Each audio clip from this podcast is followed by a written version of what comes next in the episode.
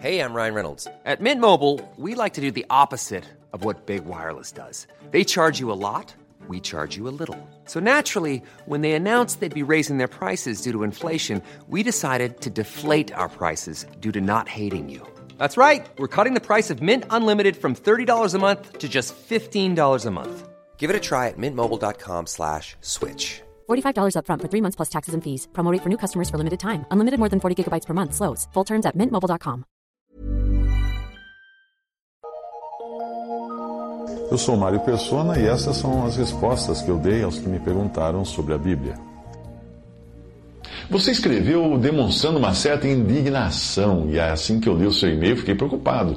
Aí eu fui procurar qual seria o artigo que você teria lido, pensando uh, que eu pudesse ter me equivocado na tradução de um texto, ou eu falado alguma coisa. Aí eu encontrei a palavra ridículo, que você achou inadequada no texto com o título Por que nos reunimos assim? Bem, o artigo não foi escrito por mim, eu nem era nascido quando foi escrito esse artigo, eu apenas o traduzi. O texto é uma transcrição do que disse um irmão em Cristo de sobrenome Gill, em 1926, numa conferência de irmãos reunidos ao nome do Senhor em Chicago. Como ele já não está aqui entre nós para responder, eu vou tentar fazê-lo. Você escreveu: O articulista usou a palavra ridículo em determinado ponto do artigo, e a imagem que logo me veio foi de alguém bradando do alto de um pedestal contra a plebe ignorante. Fecha aspas, até aí a sua, o seu texto. Bem, a imagem que você teve certamente não foi aquela que o autor quis passar. O termo ridículo do, do texto foi escolha minha da, da língua portuguesa para a tradução que eu fiz há alguns anos. E talvez por às vezes significar em português digno de zombaria. Você talvez por isso tenha dito que essa tenha tido essa impressão de, do texto inteiro. Mas pensando em facilitar a leitura para maior número de possível de leitores, eu acabei traduzindo a palavra que estava uh, em inglês travesty, no original inglês, eu traduzi para ridículo no português. No original estaria assim: There is no other, there is no other altar today. To set up an altar in a church is a travesty. It's an abomination. Até aí, em inglês, e a minha tradução ficou assim: Não existe hoje nenhum outro altar. Estabelecer um altar em uma igreja é ridículo, é uma abominação. Fecha aspas, esse é o trecho. A tradução não está errada. Além de, de ridículo, além de, da palavra ridículo, são muitas as traduções possíveis para travesty. Por exemplo, paródia, caricatura, farsa, distorção, disfarce, dissimulação, fingimento, tragédia, imitação ruim, imitação burlesca, imitação exagerada. O dicionário traz todas essas, essas palavras como possíveis para a, a versão para a original inglês. O dicionário explica que travestir significa vestir alguém ou a si próprio de modo a aparentar ser do outro sexo ou de outra condição ou de outra idade. Também pode ser entendido como alterar a própria aparência, caráter ou natureza ou tornar-se irreconhecível. Também tem o sentido de falsificar. Tudo isso, essa palavra, é possível. Mas veja que é tudo coisa o quê? Justamente negativa. Os significados das palavras mudam ao longo do tempo e nem sempre é fácil entender o real sentido que alguém quis dar a uma palavra em 1926. Por exemplo, naquela época em que esse autor escreveu esse texto, Uh, se ele dissesse That man is gay, provavelmente ele estaria querendo dizer que aquele homem é alegre. Só isso. Mas hoje, gay tem uma conotação totalmente diferente daquela que se usava há algumas décadas. Do mesmo modo, a palavra igreja, nos tempos do Novo Testamento, queria dizer simplesmente reunião ou ajuntamento de pessoas, e jamais um edifício de pedras ou tijolos, como nós hoje usamos, olhando pela rua, passando pela rua, ah, tem aquela igreja aqui, aquela igreja ali. A palavra igreja foi tão distorcida que até mesmo perdeu seu significado original para a maioria das pessoas. Se nos tempos dos apóstolos você dissesse que a igreja em Corinto estava precisando de uma pintura, os cristãos daquela cidade iam pensar que você ficou louco. Que ideia é essa de pintar um grupo de pessoas, eles diriam. A mesma distorção ocorreu com a palavra altar. Na Bíblia, altar significa uma plataforma onde são oferecidos sacrifícios cruentos ou não cruentos no sentido de com sangue.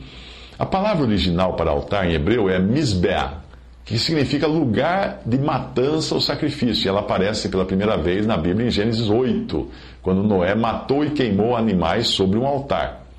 Em Êxodo 24, 20, Êxodo 20, 24 a 25, o altar podia ser feito de um monte de terra ou de uma pilha de pedras, contanto que as pedras não fossem lavradas, e também contanto que o altar ficasse no nível do chão. Ou seja, quem fosse sacrificar sobre ele não poderia subir degraus. O altar podia tanto ser para oferendas como para queimar incenso. Em Isaías 65:3, Deus abomina o altar construído de tijolos. Olha que interessante. Que era um costume que os israelitas provavelmente tomaram dos babilônios. A palavra ridículo no texto tem, de maneira alguma foi aplicada às pessoas que congregam em lugares onde existe um altar, mas sim ao ato de colocar algo assim, um altar, num lugar de adoração cristã. Não tem cabimento. Simplesmente isso. Com base na impressão equivocada que a palavra ridículo causou em você, ao referir-se ao altar que os cristãos hoje constroem nos seus templos ou igrejas, como chamam, você inferiu que o autor seria alguém bradando do alto de um pedestal contra a plebe ignorante, nas suas palavras. Será que você se congrega em um, em um, local de reuniões cristãs, ao qual se dá o nome de templo ou igreja? E será que nesse local tem um altar construído de tijolos? que fica acima do nível do piso e acessado por degraus? Será que esse altar foi construído para outro propósito que não seja de sacrificar animais ou oferecer incenso sobre ele? Se todas as respostas forem sim, e é o que normalmente ocorre na maioria dos lugares onde cristãos se dirigem para adorar a Deus, talvez seja esta a razão da sua indignação. Pode ter certeza de que eu me indignei muito mais e por vários outros motivos da primeira vez que eu tive contato com irmãos que me mostraram os erros que eu estava cometendo na denominação onde eu frequentava. Se for o caso de você ter um altar no lugar onde frequenta, eu pergunto: qual é a razão da existência desse altar? Ou o que ele significa? Será que é apenas um mobiliário que o catolicismo ou o protestantismo emprestou do judaísmo? E depois o protestantismo do, o protestantismo do catolicismo? Será que ninguém perguntou ali por que, que nós temos um altar? No texto que você leu, o autor chegou ao comentário que mencionou depois de explicar bem que a adoração cristã não tem nada a ver com a adoração judaica, daí a colocação de um altar para cristãos ser o mesmo que travestir o cristianismo em judaísmo. Um altar cristão é uma imitação ridícula, sim, ridícula, com todas as letras. Uma imitação distorcida, uma imitação ruim, uma imitação pirata. Palavras que ainda não são fortes o suficiente para dar o significado que um altar assim expressa, porque ele é uma coisa abominável, desprezível, aquilo comparado àquilo que a palavra de Deus claramente nos diz em Hebreus quando convidava os cristãos a se desvencilharem de tudo aquilo que representava o culto judaico.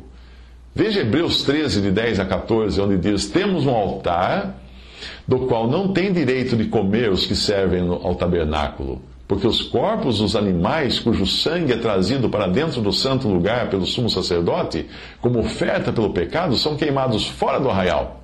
Por isso também Jesus, para santificar o povo pelo seu próprio sangue, sofreu fora da porta. Saiamos, pois, a ele fora do arraial, levando o seu próprio, porque não temos cidade aqui permanente, mas buscamos a vindoura. Em que pese a boa intenção de cristãos que constroem e enfeitam seus altares, o nosso guia não são as boas intenções dos cristãos, mas é a palavra de Deus e nós devemos julgar todas as coisas somente pela palavra de Deus, não pelas intenções. Eu não nego que existam boas intenções de um grupo cristão evangélico que construa um templo com um altar dentro do seu templo, ou num cristão católico que encha o seu templo de imagens de cristãos eh, veneráveis, mas uh, enquanto cabe somente a Deus julgar o intento dos corações dessas pessoas, a nós cabe julgar a prática visível. Pessoas que se amam e praticam sexo fora do casamento com a melhor das intenções, não quer dizer que isso, a sua prática é correta. Por mais que Deus ame essas pessoas, a palavra de Deus mostra que elas estão agindo errado.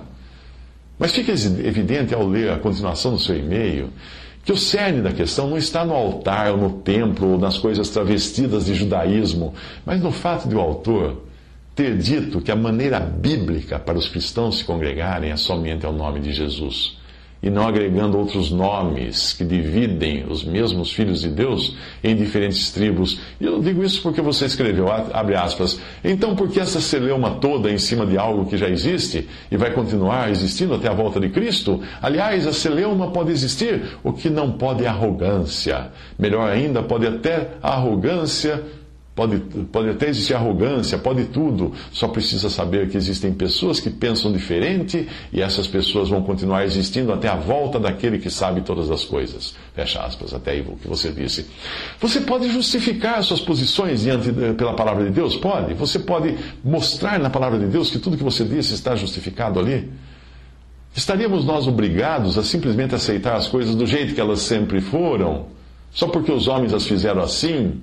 E aí ficarmos esperando pela volta de Cristo, sentado confortavelmente no banco de uma igreja ou praticando práticas antibíblicas, porque os homens já fizeram assim há séculos? Ou será que nos é dito pela própria palavra de Deus para julgarmos todas as coisas e retermos o bem?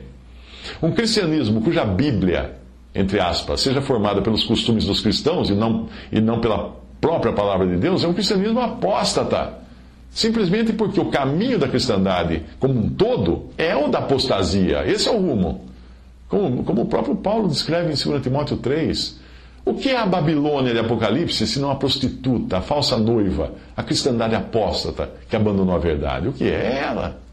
E o que são as pessoas descritas em 2 Tessalonicenses que não receberam o amor da verdade, senão os mesmos apóstatas que preferem seguir o status quo ou a prática corrente da religião, ao invés de fazerem como os varões de Bereia e conferir nas Escrituras para ver se as coisas são de fato assim.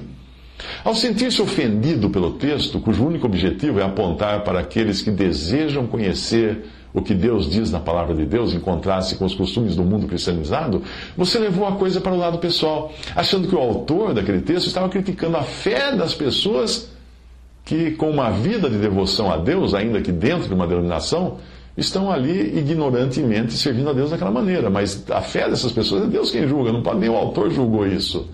É preciso ir muito além do texto para pensar do jeito que você pensou e tirar as conclusões que você tirou. Em nenhum momento é colocado em dúvida a fidelidade das pessoas que estão nessas religiões ou denominações, mas sim é colocado em dúvida as suas práticas, que são contrárias à doutrina dos apóstolos. Na maioria das vezes, não é nem por deliberada desobediência, mas por simples desconhecimento. Eu prefiro que alguém aponte algo que esteja fazendo de errado, que, uh, por desconhecer, do que continuar ignorando isso. Eu, eu, posso não gostar no início, quando alguém aponta alguma coisa que eu faço por ignorância, né, por desconhecer. Eu posso não gostar no início, mas depois eu vejo que a correção me foi proveitosa. Hebreus 12, 12, versículo 11 diz: Na verdade, nenhuma correção parece, parece no momento ser motivo de gozo, porém de tristeza mas depois ela produz um fruto pacífico de justiça nos que por ele têm sido exercitados. A única pessoa com P maiúsculo para a qual os cristãos devem estar congregados é a pessoa de Jesus. E o único nome bíblico para os cristãos estarem congregados é o nome de Jesus. Mostre-me na Bíblia algum outro nome, e eu irei prontamente concordar que você está com a razão. Deus, na sua graça, é capaz de relevar muitos dos nossos erros, dos nossos equívocos, por mais devotos e piedosos que nós sejamos, mas você sabe que com o conhecimento vem a responsabilidade.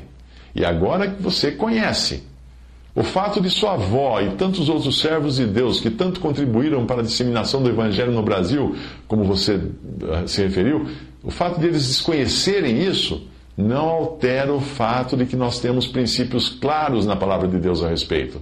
E agora você sabe deles. E agora sim você é culpado se não cumpri-los. Eu espero que esses textos possam esclarecer melhor o assunto. E tenha, e tenha por certo, tenha você por certo, de que o que você chamou de celeuma nada tem a ver com a fé e com a devoção individual de milhões de cristãos no mundo inteiro que ignoram que Deus é honrado quando nós representamos ao congregar que há um só corpo na prática, na, na maneira como reunimos, demonstramos isso na prática, que há um só corpo, sem levar outro nome além do nome de Jesus. O desejo expresso pelo Senhor é muito claro. Em João 17, 20 a 24, ele disse: eu, não, eu rogo não somente por estes, mas também por aqueles que, pela Sua palavra, onde creem em mim, para que todos sejam um, assim como tu, ó Pai, és em mim, e eu em ti, que também eles sejam um em nós, para que o mundo creia que tu me enviaste.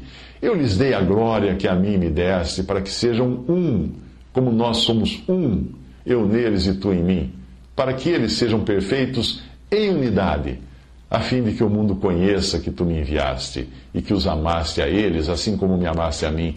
Pai, desejo que onde eu estou estejam comigo também aqueles que me tens dado, para verem a minha glória, a qual me deste, pois que me amaste antes da fundação do mundo. Será que o mundo pode enxergar unidade em um testemunho cristão picado nessa colcha de retalhos formada por milhares de denominações cristãs? Será?